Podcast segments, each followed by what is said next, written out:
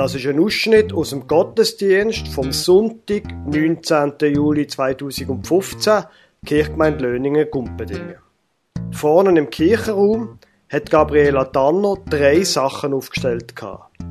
Ein Korb mit Brot, eine Zeine mit Sachen aus der Brockenstube und eine Krone.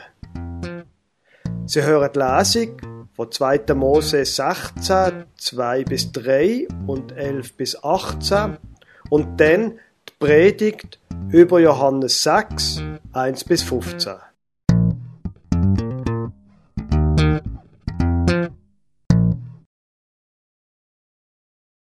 Als Lesung hören wir einen Abschnitt aus dem 2. Mose Kapitel 16. Ich lese Vers 2 bis 3 und 11 bis 18. Bald fingen die Israeliten wieder an, sich bei Mose und Aaron zu beschweren. Sie stöhnten, ach, hätte der Herr uns doch in Ägypten sterben lassen. Dort hatten wir wenigstens Fleisch zu essen und genug Brot, um satt zu werden. Ihr habt uns doch nur in die Wüste gebracht, damit wir alle verhungern.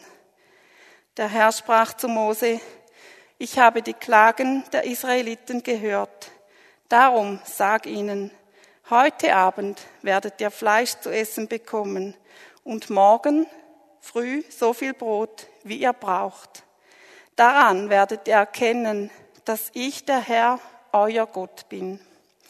Am selben Abend zogen Schwärme von Wachteln heran und ließen sich überall im Lager nieder. Und am nächsten Morgen lag Tau rings um das Lager. Als es verdunstet war, blieben auf dem Wüstenboden feine Körner zurück, die aussahen wie Reif. Die Israeliten entdeckten sie und fragten sich, Manu, was ist das?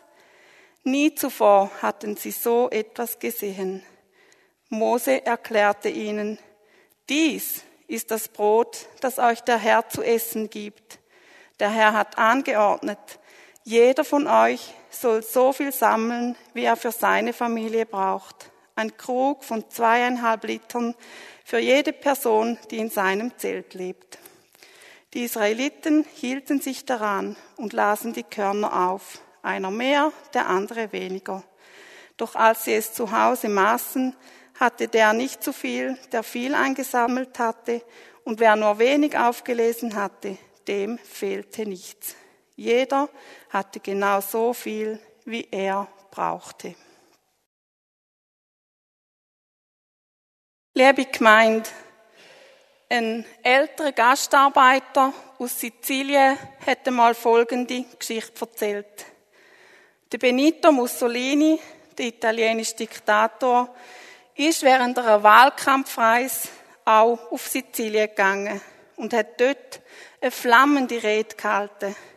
Die Rede hat ihren Höhepunkt gefunden im Versprechen, Volk von Sizilien, ich gebe euch Arbeit und Brot.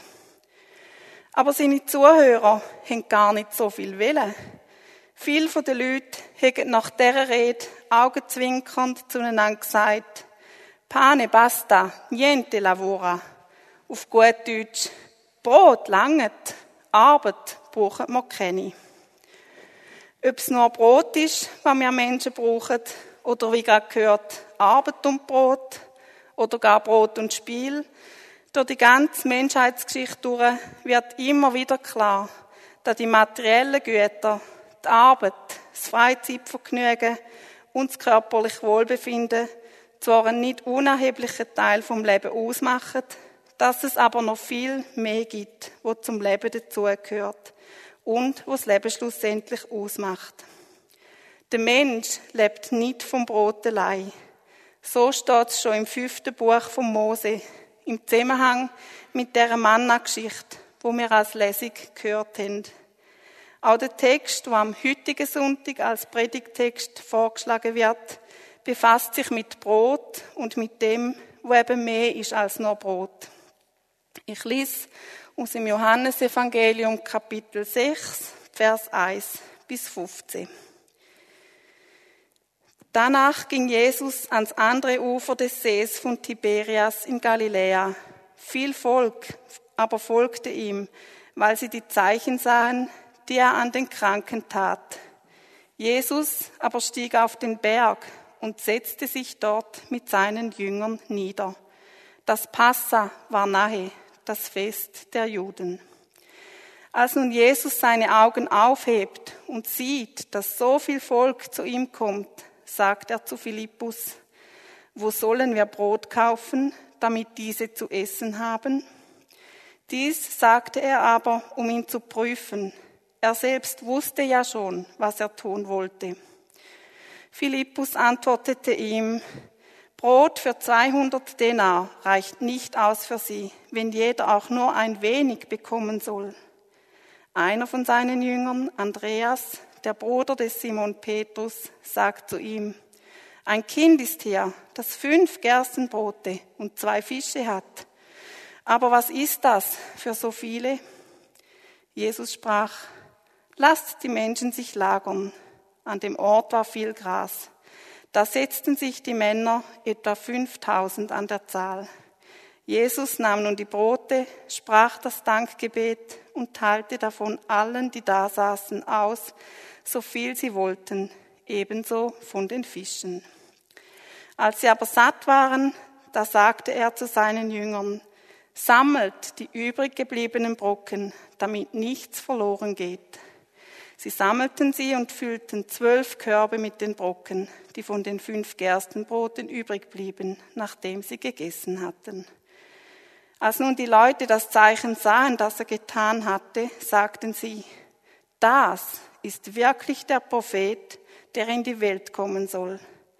Als Jesus erkannte, dass sie kommen und ihn in ihre Gewalt bringen wollten, um ihn zum König zu machen, zog er sich wieder auf den Berg zurück, er allein.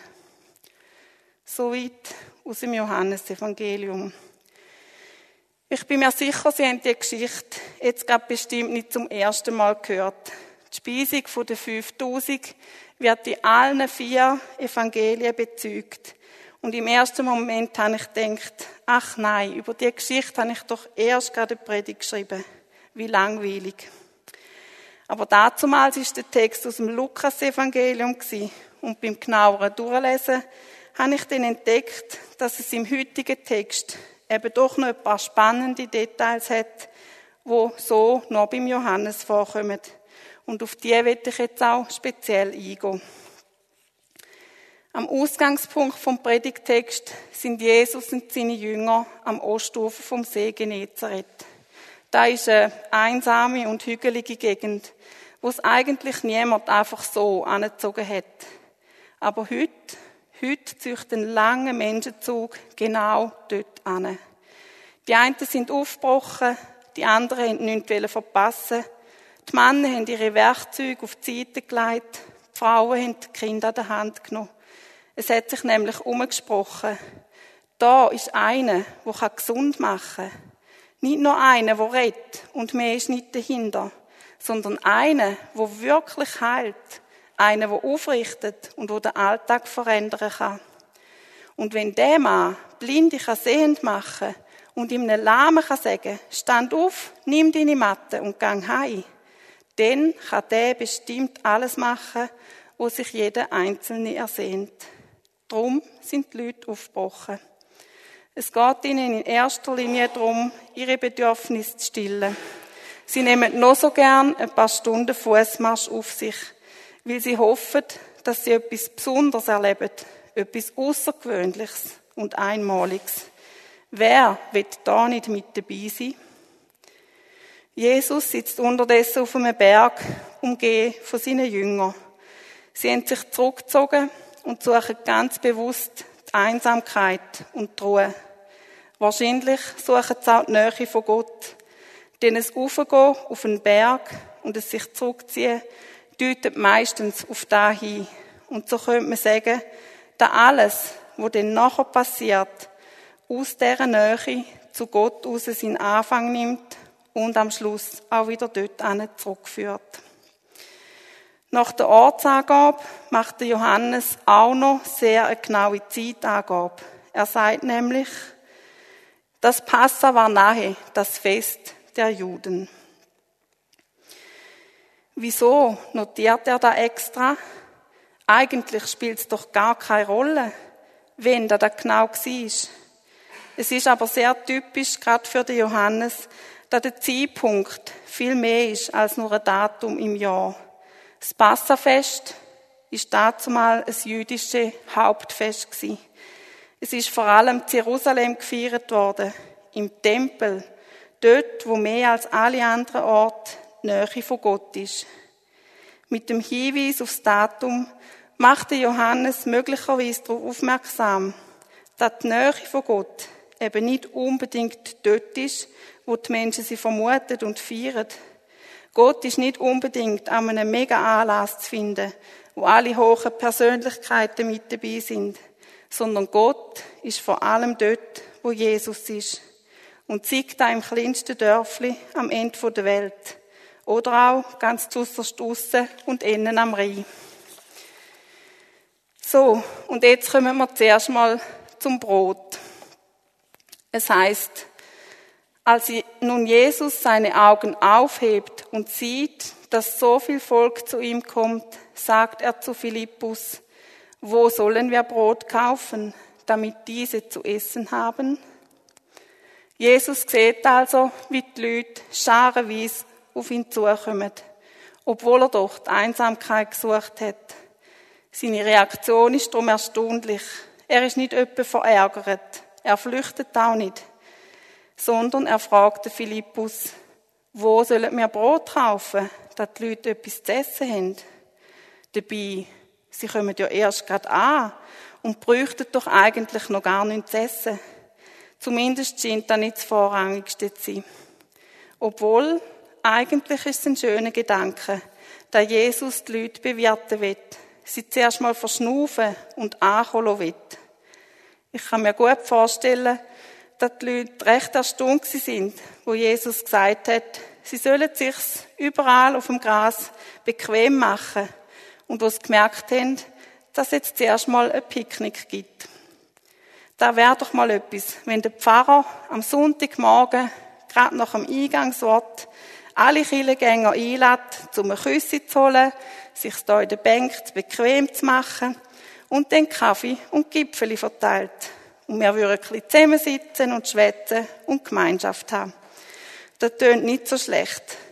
Die Frage ist aber auch da, woher kämen spontan die vielen Gipfeli? Nur schon 40 wären eher schwierig zu bekommen an einem Sonntagmorgen. Das Gleiche gilt für das Brot, das für 5000 Leute lange sollte. Diese Herausforderung ist dann gerade noch ein paar Nummern grösser. Es ist der Philippus, der von Jesus die knifflige Frage gestellt bekommt.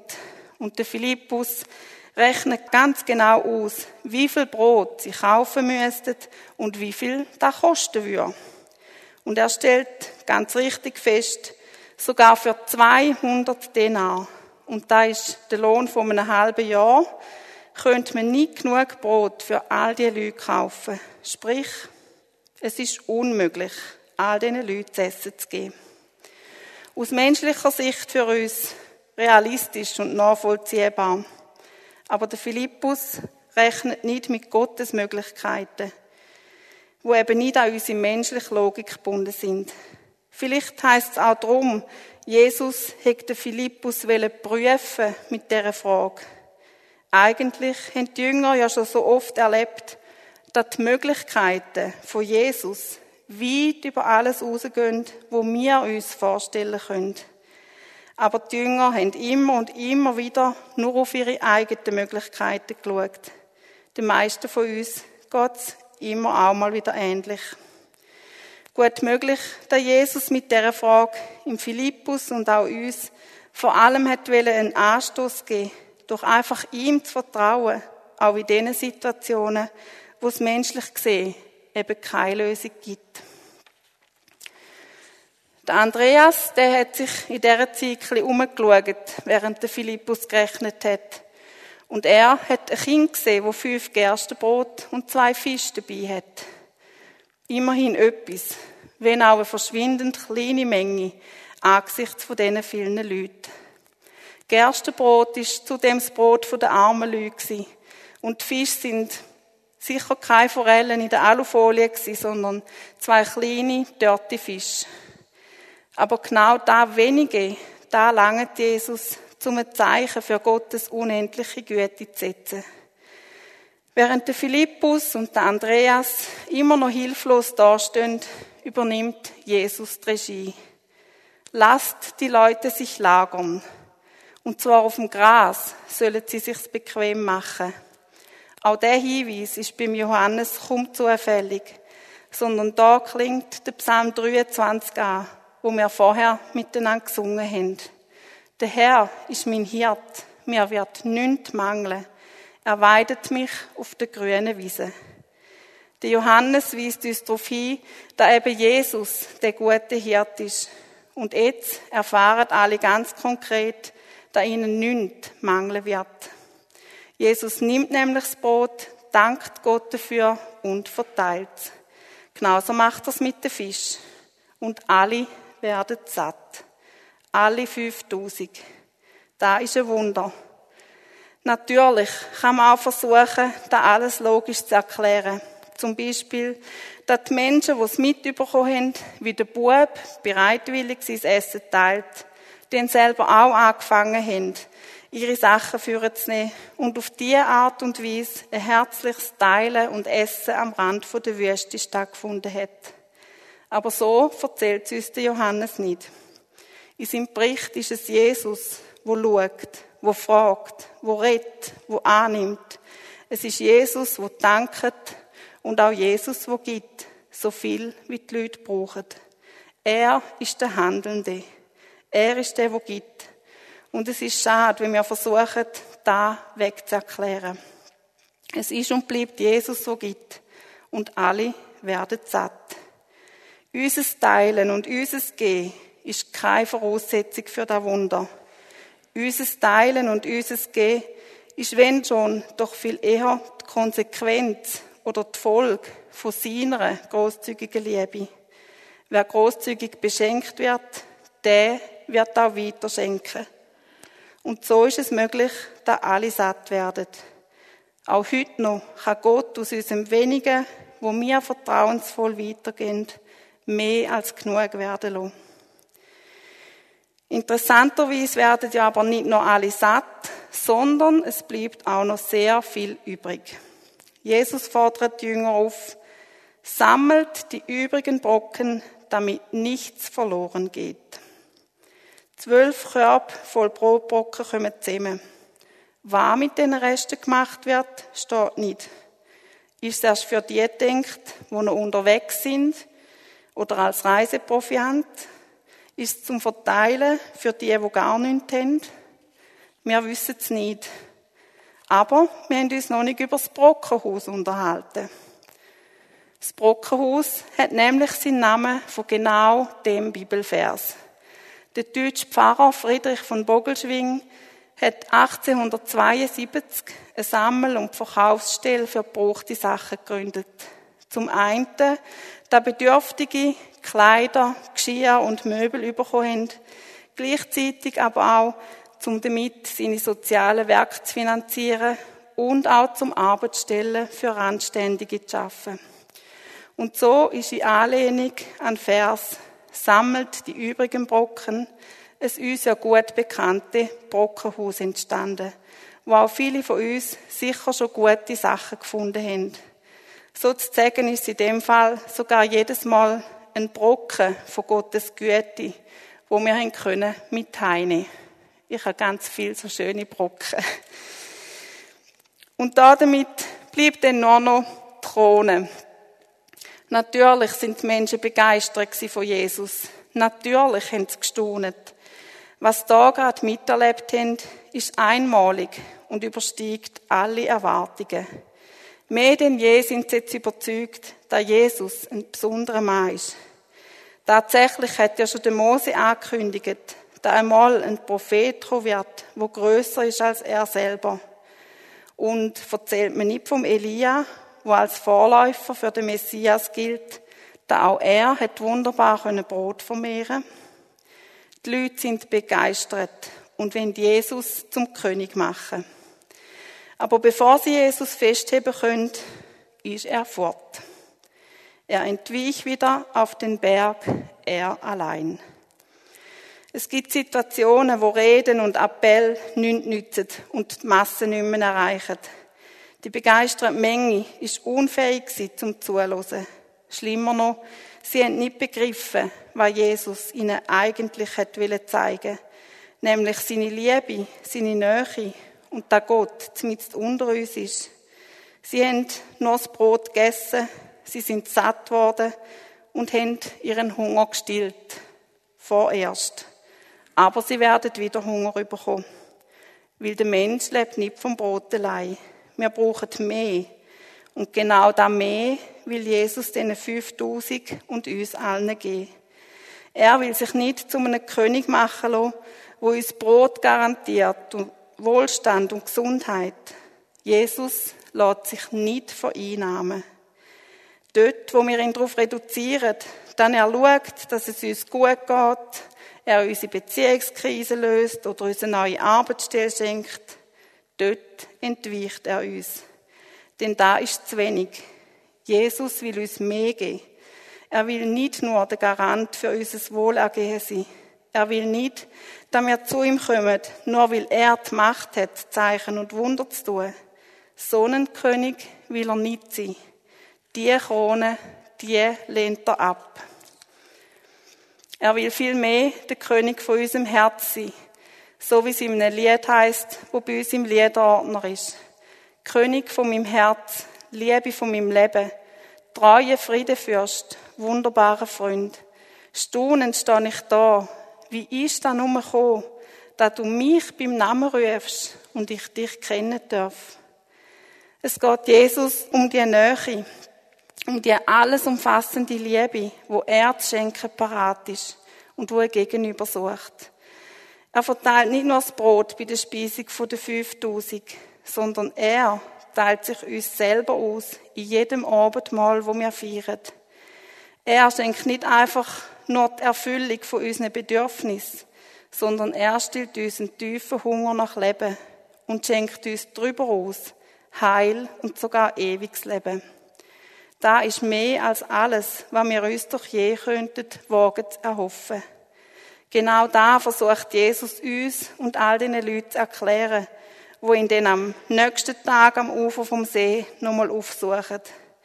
Der ganze Rest vom Kapitel 6 handelt da davon. Und es ist sehr spannend, wie Jesus auf die Fragen der Leute eingeht und was für Antworten er gibt. Es wäre zumindest Material genug für mindestens eine weitere Predigt. Für uns langt jetzt aber als Abschluss Vers 32 bis 35. Dort sagt Jesus, ich versichere euch, es war nicht Mose, der euch damals das Mannabrot aus dem Himmel gab, sondern es ist mein Vater, der euch das wirkliche, das wahre Brot aus dem Himmel gibt. Denn das Brot Gottes ist nichts und niemand anderes als der, der vom Himmel herabsteigt und der der Welt das Leben gibt. Da sagten sie zu ihm, Herr, dann gib uns immer dieses Brot. Jesus antwortete ihnen, ich selbst bin das Brot des Lebens. Wer zu mir kommt, wird nie mehr hungrig sein. Und wer an mich glaubt, wird nie mehr Durst haben. Amen.